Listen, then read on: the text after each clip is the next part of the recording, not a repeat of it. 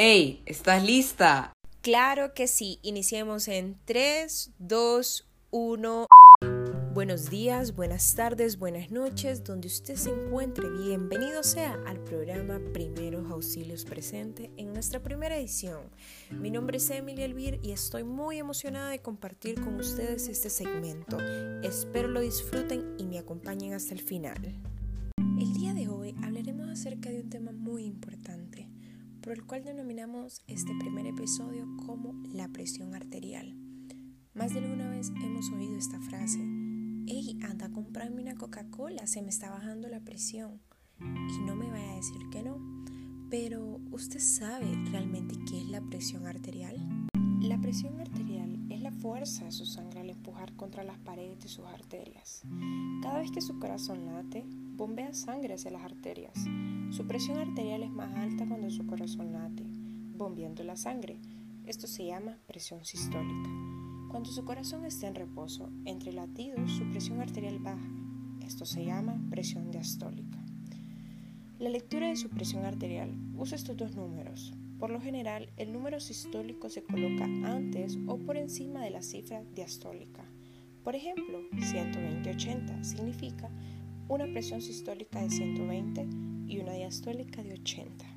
La Sociedad Española de Hipertensión lo explica comparando el sistema circulatorio con la fontanería de una casa. Es un sistema de tuberías por las que circula un fluido y la presión a la que circula tiene que ser el más adecuado.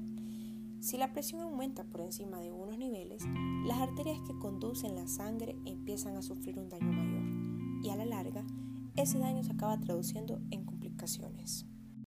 Es importante porque si la presión arterial es baja, la sangre no llega a donde debe llegar y si es muy alta, las arterias se pueden estropear y dar problemas de falta de riego sanguíneo en órganos importantes como el corazón o el cerebro.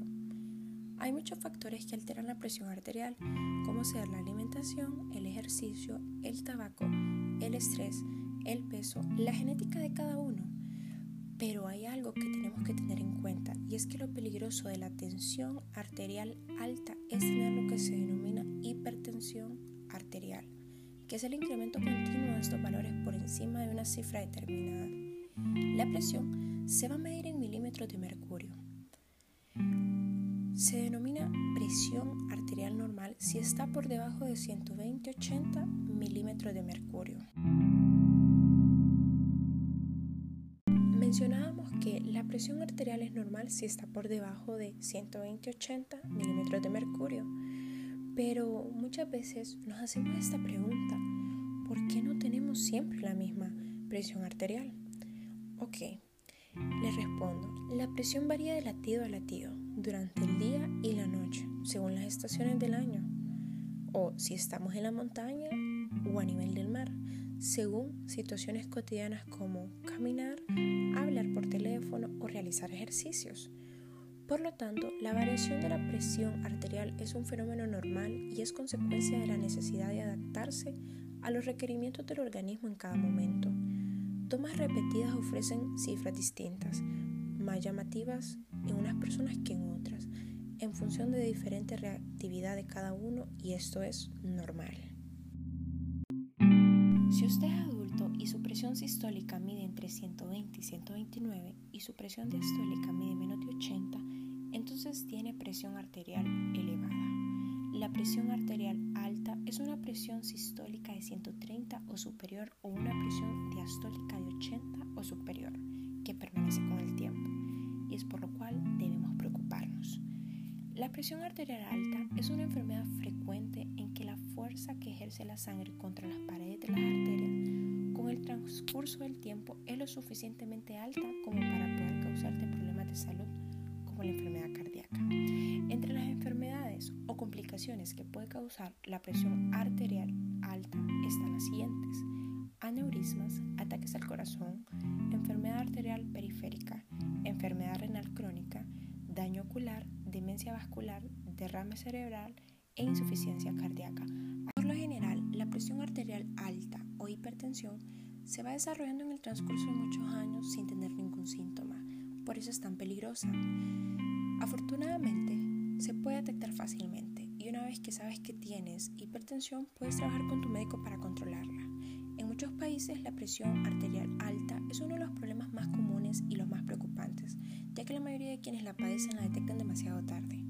Hay factores de riesgo que aumentan posibilidades de desarrollarla y algunos se pueden controlar y otros no. Entre los que se pueden controlar está el tabaquismo, la diabetes, la obesidad, las dietas no saludables y la falta de actividad física. Y entre los que son difíciles de controlar están los antecedentes familiares, la raza, la etnia, el envejecimiento, el sexo, ya que es más predominante en hombres, y las enfermedades renales crónicas. Existen diversas maneras de medir la presión arterial, entre los cuales tenemos esfigmomanómetros o aparatos electrónicos. Si usamos esfigmomanómetros, el médico colocará un manguito alrededor del brazo del paciente y lo va a inflar de tal forma que la tensión alcance un punto mínimo y un máximo. con esta prueba se busca obstruir la arteria que se encuentra en el interior del brazo y seguidamente ir abriéndola poco a poco. Cuando la arteria se abre se mide la presión máxima, es decir, la sistólica. Cuando los ruidos van desapareciendo, el último será el que determine la presión diastólica. Pero hoy en día contamos con aparatos automáticos que detectan estos dos sin ningún problema. Dos datos curiosos es que alrededor del 42% de las personas que padecen hipertensión lo desconocen y el 67% de las personas con hipertensión tienen antecedentes familiares con el mismo problema. Antes de finalizar este episodio, yo quiero hacerle conciencia a usted joven o adulto que me está oyendo el día de hoy y es que nos preocupemos por nuestra salud. Así que lo motivo a que al menos una vez al año usted se mida su presión arterial para así poder descartar enfermedades en un futuro. Muchas gracias por haberme oído, muchas gracias por haber llegado hasta acá. Lo espero en el siguiente episodio que les prometo va a estar de maravilla. Gracias.